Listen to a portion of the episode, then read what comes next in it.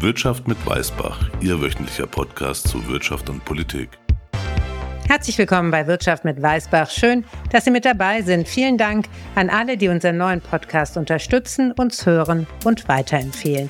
Wirtschaft mit Weißbach ist komplett unabhängig und ich freue mich natürlich auch über Ihr Feedback und Themenvorschläge, die Sie vielleicht mal behandelt wissen wollen. Schreiben Sie uns, was Sie interessiert unter kontakt@wirtschaftmitweißbach.de oder aber über LinkedIn. Dieser Podcast ist keine Anlageberatung, sondern dient lediglich der Information und Unterhaltung. Die Hosts und die Gäste übernehmen keine Haftung für Anlageentscheidungen, die sie aufgrund der im Podcast gehörten Informationen treffen. Das sind die heutigen Themen. Japan ist überaltert und wächst wenig. Warum Investoren das Land dennoch neu entdeckt haben, die Japan-Expertin Lilian Haag von der DWS erklärt. Der Bitcoin, der steigt immer weiter, allein in diesem Jahr über 40 Prozent. Wir schauen auf die Gründe. Nvidia hat eine neue Tech-Rallye losgetreten. Ich habe mit der Personalvorständin von O2, Telefonica Nicole Gerhardt, über die praktischen Herausforderungen von AI in Unternehmen gesprochen. Die Investition der Woche ist die Porsche-Aktie. Übernächste Woche, am 12. März, gibt es Zahlen und die Aktien hatten jüngst keine gute Zeit. Lassen Sie uns beginnen. Unser heutiges Interview Japan, ein Land, das vielen von uns sehr fremd ist. Der neueste Export sind Mangas, die sogenannte Populärkultur, aber auch hochwertige Elektronik und nicht zuletzt Autos, Stichwort Toyotas, kommen aus dem Land. Seit einer riesigen Wirtschaftskrise in den 80er Jahren des letzten Jahrtausends war Japan mehr oder weniger durchgehend geplagt von Deflation und geringem Wachstum. Der Aktienmarkt dümpelte vor sich hin. Das ist jetzt anders. Jetzt hat der Nikkei, der japanische Leitindex, das Rekordhoch der 80er Jahre erstmals gerissen. Warum es diesmal anders ist und warum Japan interessant ist, habe ich mit Lillian Haag, Fondsmanagerin für japanische Aktien bei der DWS besprochen. Schönen guten Tag, Frau Haag. Sie machen ja seit über 20 Jahren, wahrscheinlich fast 25 Jahren, japanische Aktien, japanische Titel. Deswegen würde ich Sie gerne erstmal fragen, was macht Japan denn eigentlich aus, auch im Verlauf der letzten Dekaden als Land, wo man investieren kann? Ja, also genau genommen mache ich sogar schon 27 Jahre Japan. Erstmal auf der Sales-Side als Broker sozusagen, jetzt eben als äh, Fondsmanager. Und was Japan eigentlich die ganze Zeit über ausgemacht hat, ist jetzt in, auf der wirtschaftlichen Seite eine bestimmte Arbeitsethik, die dazu geführt hat, dass das Land in den 70er, 80er Jahren eine riesige äh, wirtschaftliche Entwicklung äh, vollzogen hat. Und die Branchen, die eigentlich immer stark herausgestochen haben, das ist zum einen die Automobilindustrie. Da kennt ja jeder die japanischen Marken Toyota, Nissan, Honda. Das zweite sind Industrieroboter. Da ist Japan extrem weit voran. Auch da gibt es große Marken, die in Konkurrenz zu Siemens oder ABB stehen, wie eine, wie eine Fanuc oder eine Keyence zum Beispiel. Und das Dritte, was vielleicht ein bisschen jünger ist in der japanischen Geschichte, das ist der Erfolg der japanischen Populärkultur. Wenn man sich umschaut, dann sieht man ja, dass japanische Zeichentrickfilme und japanische Manga mehr und mehr populär werden. Nicht nur in den USA, sondern zunehmend auch in Europa. Und da gibt es natürlich auch große Unternehmen, die entsprechende Produktionen haben, die Filme produzieren, Comics produzieren, Spiele produzieren. Das ist ebenfalls ein Teilwirtschaftsbereich, in dem Japan ja global wettbewerbsfähige Unternehmen hat und von daher eben interessant ist. Das ist sehr interessant, weil man hat ja viele Jahre Japan als so den kranken Mann der Industrienationen bezeichnet, aufgrund der Demografie und auch dem geringen Wachstum. Und nichtsdestotrotz sagen viele, Japan ist jetzt ein Land, wo man investieren sollte. Wie kommt das zusammen? Ja, also es ist nicht nur die Demografie, die äh, Japan ein schwieriges Wachstumsumfeld beschert. Es ist auch so ein bisschen die Vergangenheit. Die Japaner hatten in den 80er Jahren äh, eine, eine riesen äh, Bubble in der Wirtschaft an den Folgen dessen, dass diese Blase irgendwann geplatzt ist, hat die Wirtschaft zwei Jahrzehnte lang äh, gelitten darunter. Und zwar ganz klar durch den Fakt, dass Japan fast zwei Jahrzehnte lang eine Deflation hatte. Und Deflation ist das Gegenteil von Inflation. Das heißt einfach, Preise fallen, Gehälter steigen nicht. Ja, die ganze Wirtschaft befindet sich in einer Abwärtsspirale. Und das hat Japan natürlich nochmal zusätzlich uninteressant gemacht. Das ist übrigens jetzt auch der eine Punkt, den ich wirklich herausstreichen würde, als diesmal ist es anders als in den letzten 25 Jahren, weil wir tatsächlich seit etwa anderthalb Jahren wieder Inflation sehen in Japan. Und das hat natürlich die ganzen Folgen, dass man oder dass die Unternehmen zum einen Preise erhöhen können. Dadurch sieht auch das nominale Wachstum wieder besser aus. Zudem kommen wir jetzt das zweite Jahr in eine Lohnverhandlungsrunde, in der wir davon ausgehen, dass die Löhne um fünf bis sechs Prozent steigen werden. Das heißt, einfach mit dem Ausbrechen aus der Deflation kann sich die japanische Wirtschaft wieder auf einen Wachstumspfad begeben. Die Inflation ist moderat, die liegt bei zwei bis drei Prozent. Das heißt also auch, dass die Bank of Japan nicht so sehr unter Druck steht wie die FED oder die EZB, die Zinsen zu erhöhen. Also eigentlich ist das so vom Inflationsumfeld ganz komfortabel. Und wie gesagt, das ist einfach der große Unterschied zu allem, was wir in den vergangenen 25 Jahren gesehen haben. Demografisch ist Japan ja nicht in einer ähnlichen Situation, aber man könnte es schon fast mit Deutschland ein bisschen vergleichen oder zumindest wie Deutschland in der Zukunft aussehen könnte. Was hat das denn für Implikationen für ein Land, für auch die Attraktivität von speziellen Industrien? Ja, also zunächst vielleicht mal eine, eine ganz interessante Zahl zu dieser, äh, zu der Demografie. Man würde ja denken, die Bevölkerung ist geschrumpft. Wenn man jetzt aber guckt, vor 34 Jahren, als die Börse das letzte Mal den Hochstand hatte, da war die Bevölkerung 123 Millionen groß. Dieses Jahr, im Februar, war sie 122 Millionen groß. Das heißt, so viel ist da noch gar nicht geschrumpft. Allerdings hat sich der Anteil der über 65-Jährigen drastisch erhöht, nämlich von 11,6 Prozent auf jetzt 29 Prozent. Und das erzählt eigentlich auch schon einen großen Teil der Geschichte. Das heißt, die berufstätige Bevölkerung oder arbeitsfähige Bevölkerung schrumpft in dem Land. Und das ist natürlich fürs Wachstum kontraproduktiv. Was hat Japan gemacht? Japan hat die Arbeitsproduktivität einigermaßen stabil gehalten, indem sie sehr, sehr stark automatisiert haben. Das heißt, die ja, Produktionsprozesse in Japan in der Automobilindustrie oder Elektronikindustrie sind deutlich stärker automatisiert als das hier bei uns der Fall wäre oder in den USA. Und die zweite Tendenz ist gar nicht mehr so sehr zur Factory Automation, also Fabrikautomatisierung, sondern zu Service Automation. Das heißt, man versucht auch die Dienstleistung zu automatisieren. Das kann man sich so vorstellen, dass wenn man ins Amt geht, da hat man erstmal einen Bildschirm und kann auswählen, was für einen Prozess äh, man bearbeitet haben möchte und wird dann schon vorab erstmal in bestimmte Richtungen sortiert. Das macht kein Mensch mehr.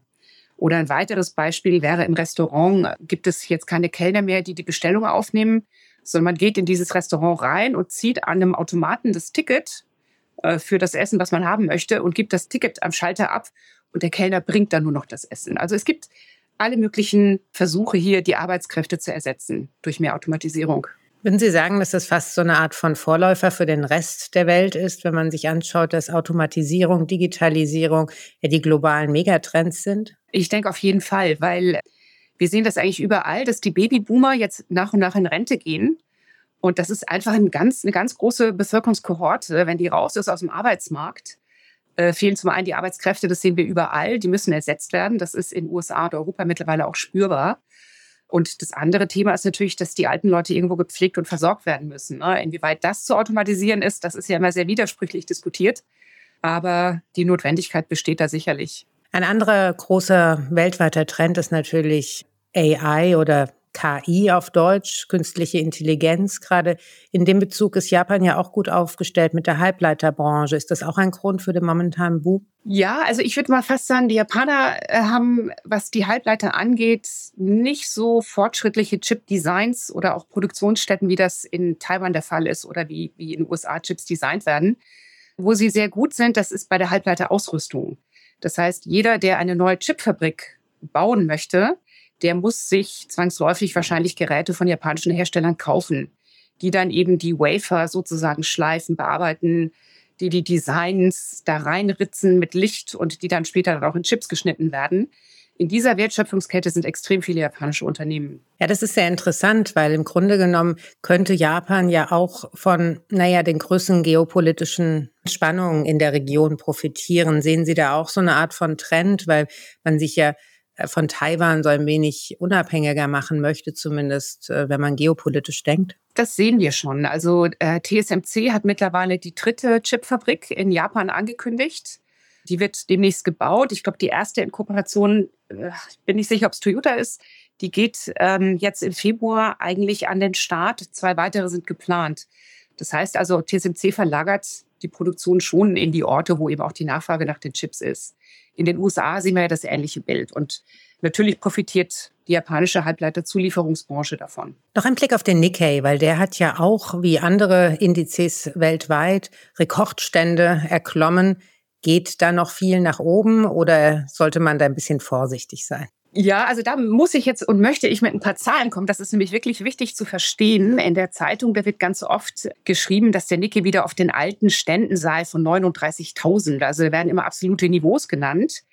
An der Börse sprechen wir aber oft von Börsenniveau oder Kursniveaus im Verhältnis zu den Gewinnen, die erwirtschaftet werden. Und wenn man sich jetzt mal das Kursgewinnverhältnis in Japan anschaut, 1989, da lag das bei 61,7. Genau, das war die Bubble. Im Moment sind wir bei 16,5. Also allein dieser Aspekt zeigt eigentlich, dass die Indexstände durch die Earnings oder die, die, die Gewinne unterfüttert sind. Das ist eigentlich sehr beruhigend. Schaut man sich das Return on Equity an, was japanische Unternehmen erwirtschaften, also Eigenkapitalrendite, da waren wir 89 bei 7,8 Prozent, jetzt sind wir bei fast 10. Also da hat sich ein bisschen was verbessert. Und genau hier sehen wir eigentlich über die Bemühungen der japanischen Börse als auch der japanischen Regierung, die Druck auf die Unternehmen ausüben, profitabler mit dem Kapital umzugehen. Hier sehen wir noch deutliches Verbesserungspotenzial. Und wenn sich diese Eigenkapitalrenditen weiter steigern über gute Gewinner und eine gute Unternehmensführung, dann hat auch der Index noch Luft nach oben. Eine Zahl, die vielleicht ein bisschen, ähm, die wir wahrscheinlich nicht wiedersehen werden, ist allerdings der Anteil, den Japan damals in 89 an den globalen Märkten ausgemacht hat, an der Marktkapitalisierung. Da hat Japan 37 Prozent ausgemacht. Heute sind es sechs. Und natürlich werden wir nicht auf 37 steigen. Man sieht aber eben auch einfach, wie sich der Rest der Welt weiterentwickelt hat, während Japan im, im Sinne von Marktkapitalisierung stagniert hat. Aber nichtsdestotrotz, das, was wir im Moment an Indexständen sehen, im Nikkei ist natürlich vielleicht ein bisschen verzerrt. Man muss auch wissen, das ist ein preisgewichteter Index. Die Unternehmen, die per se teure Kurse haben, sind da sehr schwer gewichtet und haben den Index stark nach oben gezogen. Aber auch der Topics oder der MSCI Japan, welches marktkapitalisierte Indizes sind, ähm, sind auf dem Weg zu neuen Höchstständen. Die haben sie noch nicht ganz erreicht, aber die sind auf gutem Wege und wir glauben schon, dass das ähm, erreicht werden kann. Vielen Dank, Frau Haag. Gerne. Der Bitcoin im Fokus. Die Kryptowährung Bitcoin ist zurück. Wahrscheinlich ist das eine massive Untertreibung. Das erste Mal seit November 2021 hat Bitcoin die Marke von 60.000 Dollar überschritten und ist damit allein in diesem Jahr mehr als 40 Prozent gestiegen. Die Bloomberg-Reporterin erklärt. It's really astonishing. To your point, it's above 2 trillion now. And it's astonishing because just two years ago, the market cap was at 819. This was at the depths of the bear market. So now it's back above 2.2. And at its highest, Bitcoin, the whole market cap rather of the crypto assets was at 2.7. So why is Bitcoin up this much? Obviously, Bitcoin is the biggest coin. It's driving the rally higher. It's up 12% this week, 32% this year. It's really because of a slew of reasons. The optimism around Bitcoin ETFs, we have the halving, and you throw in there Michael Saylor buying Bitcoin ETFs. And of course, if you go more macro, you add that the Fed is easing. So that obviously drives risk assets, and Bitcoin is one of them. So it's green on the screen. It's just really a lot of optimism out there. Dass sich die Stimmung seitdem gedreht hat, liegt vor allem an börsengehandelten Fonds in den USA. Die sogenannten ETFs wurden von der US Börsenaufsicht SEC im Januar genehmigt und bilden die Kursbewegungen des Bitcoins direkt ab. Diese behördliche Bestätigung habe das Vertrauen der Anleger gestärkt und der Akzeptanz von Kryptowährungen neuen Schwung verliehen, sagen Analysten. Auch die anstehenden Zinssenkungen dürften helfen, den Bitcoin, denn Bitcoin ist ein sogenanntes Risk Asset und profitiert damit von fallenden Zinsen. Künstliche Intelligenz in der Praxis. Nvidia, ein Name, der früher nur in der Gaming-Szene bekannt war, als Hersteller von hochleistenden Grafikkarten, ist nun die Aktie, die vom AI-Boom profitiert. Das Unternehmen stellt Halbleiter her, die für das Training und die Nutzung von sogenannten Large Language Modellen, die generative KI unterlegen, unabdingbar sind. Nvidia hat im letzten Quartal fünfmal mehr Chips an Datenzentren verkauft als vor einem Jahr und die Aktien sind seit einem Jahr um 240 Prozent gestiegen. Die Marktkapitalisierung des Unternehmens ist nun mit knapp zwei Billionen Dollar nur ungefähr 30 Prozent weniger als die gesamte Marktkapitalisierung des DAX 40. Also seine unglaublich hohe Bewertung.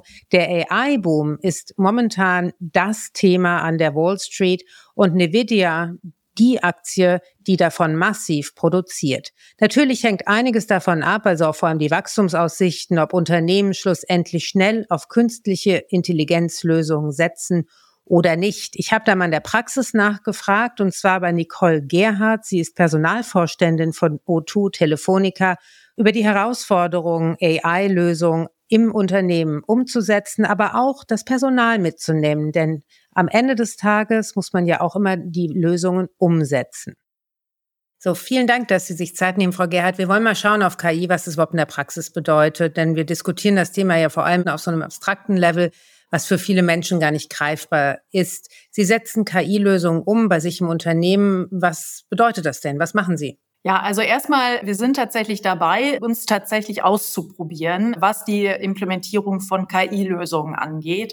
Wir haben schon rund 50 Use Cases tatsächlich im Unternehmen aber sind jetzt gerade dabei, das Ganze auch auszuweiten. Und das, was man sieht im Vergleich dazu, worüber man halt viel redet, ist, dass es mit Sicherheit technologisch eine KI-Revolution ist aber tatsächlich für die Arbeitswelt bedeutet, dass es eher eine KI-Evolution ist. Was bedeutet das denn, wenn Sie sagen Evolution? Das heißt, es dauert viel länger, währenddessen die Technik eigentlich jetzt schon da ist oder wie kann man das verstehen?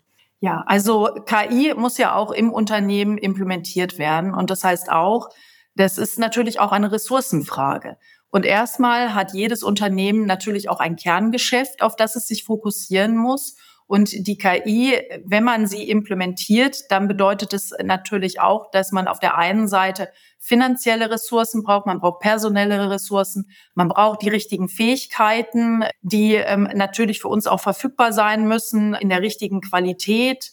Und es ist dann natürlich auch die Frage der richtigen KI-Strategie. Und dafür muss man sich auch Zeit nehmen, um überhaupt erstmal für sich zu klären, was ist eigentlich unser Ambitionslevel, was wollen wir mit KI eigentlich erreichen, wollen wir wachsen, wollen wir effizienter werden, wollen wir beides machen, bedeutet auch, wie sieht eigentlich so ein Operating Model aus in einem Unternehmen, aber auch haben wir auch die technischen Voraussetzungen und die richtige Datenqualität und schlussendlich auch, auch die richtige Kultur. Lassen Sie uns kurz über die nötigen Investitionen sprechen, denn äh, viele, äh, also Investoren wetten ja stark auf die KI-Welle, die uns noch ins Haus steht mit den dazugehörigen Unternehmen. Wie viel muss investiert werden, damit man das überhaupt mitnehmen kann, diese KI-Vorteile? Das hängt natürlich auch von der Größe der einzelnen Use Cases ab. Primär sind es erstmal personelle Ressourcen, ähm, die man investieren muss. Auf der einen Seite braucht man natürlich die Data Scientisten, man braucht ähm, die Leute, die sich mit der jeweiligen Technik auskennen und auch sogenannte agile Coaches, die wir auch nutzen in den, in den Prozessen, um zu schauen, wie sieht so ein Prozess, der digitalisiert werden soll, wie sieht der heute aus und wie kann der auch in Zukunft aussehen. Das heißt also, es sind primär wirklich personelle Ressourcen und auch da gilt, es gibt, there's no free lunch. Wie sieht es aus mit dem Thema Fachkräftemangel? Das diskutieren wir in Deutschland relativ häufig. Haben Sie da Probleme mit und wie ja, lösen Sie das eigentlich? Wir haben aktuell wenig Probleme damit. Natürlich gibt es Profile, die zurzeit alle suchen. Also nehmen wir mal das Beispiel im Bereich ähm, Security, IT, Cyber Security. Da gibt es Engpässe, ähm, aber das gab es immer schon. Solange ich denken kann, gab es für, für spezifische Berufsgruppen immer Engpässe. Und das ist jetzt natürlich auch so. Darüber hinaus, Data Scientisten sind jetzt natürlich auch gerade vor dem Hintergrund des KI-Hypes, sind, sind sie natürlich sehr gesucht. Aber auch da haben wir zum Beispiel ähm, schon vor einigen Jahren angefangen, ähm, eine spezielle Ausbildung anzubieten im Unternehmen, ähm, wo die, wo sich unsere Mitarbeitenden auch zu ähm, Data Scientisten und Data Analysten ausbilden lassen konnten. Von daher, ja, könnten wir, könnten wir mehr Leute für spezifische Rollen finden, mit Sicherheit. Aber ich würde da jetzt nicht ähm, über einen außergewöhnlichen Fachkräftemangel reden, den wir bei uns sehen. KI wird ja in der deutschen Presse zumindest äh, sehr häufig auch als Jobzerstörer gehandelt. Äh, wie sehen Sie das? Ist das so, dass die Automatisierung von Prozessen eigentlich im Grunde genommen weniger Menschen dann bedarf in der Zukunft oder ist das etwas, was komplementär läuft? Also das Ziel ist natürlich auch, dass wir produktiver werden in dem, was wir tun, dass wir effizienter werden. Und wir sehen jetzt auch bei der Implementierung zum Beispiel von KI, dass manuelle Tätigkeiten tatsächlich wegfallen werden. Das ist aber nicht so, wie man sich das vorstellt, dass dann auf einmal ein ganzer Job wegfällt, eine ganze Person wegfällt, sondern das ist dann halt ein paar Prozessschritte, die diese Person dann halt ähm, nicht mehr machen muss. Aber natürlich gibt es dafür auch andere Aufgaben, die dafür übernommen werden müssen. Also werden werden Jobs wegfallen in der Zukunft? Ja, so wird das sein. Auf der anderen Seite muss man auch sagen, wir laufen ja auch in ein Demografieproblem rein. Und wenn ich das nur auf unser Unternehmen übertrage, dann sehen wir auch, unser Durchschnittsalter geht immer weiter nach oben. Und ähm, von daher hoffen wir so ähm, natürlich auch ein Stück weit kompensieren zu können und so dann auch sollte, sollten wir irgendwann mal Probleme mit dem Fachkräftemangel haben, dass wir eben so natürlich auch begegnen können. Lassen Sie uns noch ganz kurz einmal auf das Thema Risiken schauen. Sie haben es vorhin angesprochen, dass Cybersecurity IT-Experten äh, in großem Demand, also groß nachgefragt werden, sollte ich sagen. KI hat ja auch etwas damit zu tun, dass vielleicht diese Risiken zunehmen können. Wie schätzen Sie die Situation ein? Jetzt bin ich kein tiefer KI-Experte, ähm, aber was wir, was wir sehen ist, dass die Risiken durch KI, durch den Einsatz von KI natürlich größer werden. Und darauf müssen wir uns ähm, gerade auch als Telekommunikationsunternehmen auch natürlich vorbereiten. Vielen Dank, Frau Gerhard. Danke. Das Investment der Woche. Die Investition der Woche ist Porsche. Zahlen gibt es beim Autobauer erst am 12.03., doch es lohnt sich mal auf die Aktien zu gucken. Allein im letzten Jahr hat die Aktie circa 20 Prozent ihres Kurses verloren. Derzeit notiert sie bei circa 85 Euro und damit nur leicht über dem IPO-Preis von 82,50 vom September 2022. Ganz schön viele Zahlen, aber was ich damit sagen möchte, ist, dass der Kurs der Porsche-Aktie massiv in den Keller gesunken ist, wohl obgleich die Geschäftsaussichten sich mehr oder weniger nicht großartig verändert haben, außer die Schwäche des chinesischen Marktes. Porsche ist anders als andere Automobilhersteller, denn natürlich nur klar im Luxussegment unterwegs. Deswegen ist es auch sehr schwierig, die Porsche-Bewertung, also das Kurs-Gewinn-Verhältnis, mit einem anderen Automobilhersteller wie Volkswagen oder selbst Mercedes zu vergleichen. Die Stuttgarter sehen sich selbst lieber als Luxusmarke und damit deutlich höher bewertet. Daran glaubt der Markt allerdings momentan nicht ganz. Deswegen haben wir auch die Abschläge bei den Aktien gesehen. Eine Reihe von Analysten sehen dennoch erhebliches Potenzial bei der Aktie. So sieht beispielsweise die Deutsche Bank das Kursziel bei 100 Euro. Goldman Sachs hält sogar ein Kursziel von 124 Euro für realistisch. Obgleich die Aussichten doch recht gut aussehen, sind die Aktien des Unternehmens unter den schwächsten Titeln bei den Autoaktien. Und das, obgleich die Nachfrage nach den Luxusautos nicht sonderlich konjunkturabhängig ist. Natürlich ist China wichtig, denn hier macht Porsche rund 30 Prozent seines Umsatzes und wir wissen alle, der chinesische Markt ist momentan relativ schwach. Ob sich das allerdings hält, wird sich zeigen, denn Konjunkturprogramme sind ja auch von der chinesischen Regierung nicht ganz unwahrscheinlich. Ich habe Ende Januar mit dem bekannten Autoanalysten Jürgen Pieper über die Bewertung von deutschen Automobilhäusern gesprochen und er sieht einen ganz klaren generellen Trend, den man Anfang des Jahres vor allem ausmachen kann. Das Phänomen ist eigentlich schon seit Jahren, dass, dass man mit ziemlich viel Pessimismus in ein Jahr hineingeht. Das, das ist eigentlich ein Phänomen, was wir seit der seit der Dieselkrise genau genommen, also seit nahezu zehn Jahren haben, dass man eigentlich äh, jedes Jahr glaubt, wir stehen eigentlich unmittelbar vor einer ziemlich großen Krise. Äh, wir haben äh, nach der Dieselkrise haben wir eine China-Rezession gesehen, dann kam äh, Covid, was ja den Verbrauch auch äh, ein Jahr lang äh, stark abgebremst hat. Dann kam die Chip-Krise, dann kam die erneute, da kam natürlich die Russland-Problematik, dann kam ja erneut eine, ein, ein dickes Fragezeichen in China. Äh, dies, letztes Jahr haben wir über sehr hohe Rohstoffpreise diskutiert, lange bis in das Jahr hinein. Und dieses Jahr ist es dann eben die Schwäche in Deutschland und vielleicht insgesamt die Flaute in, in der Welt. Also das, das ist eigentlich, das ist auch ein Phänomen, dass man, äh, dass man von den Erwartungen her, von dem, von der, vom viel zitierten Sentiment eigentlich sehr niedrig liegt, bis, bis äh, eigentlich fast tief in der Krise liegt. Dass aber die Realität dann in, in all diesen Jahren, bis auf das echte Covid-Jahr 2019, dass die Realität äh, im Endeffekt deutlich besser war als die Erwartung.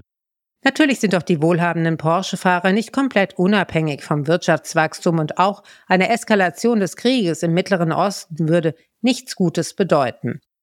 Stand heute scheint allerdings das Potenzial, die Risiken zu überwiegen. Spannend werden die Zahlen am 12. März. Unser Ausblick auf die kommende Woche. Nächste Woche spreche ich mit dem CEO des Lkw-Bauers MAN über Deutschland, die Transportmärkte und natürlich auch den Lkw der Zukunft. Ich freue mich, wenn Sie auch da wieder dabei sind. Für den Moment wünsche ich Ihnen erstmal einen schönen Tag und natürlich auch einen guten Start ins Wochenende.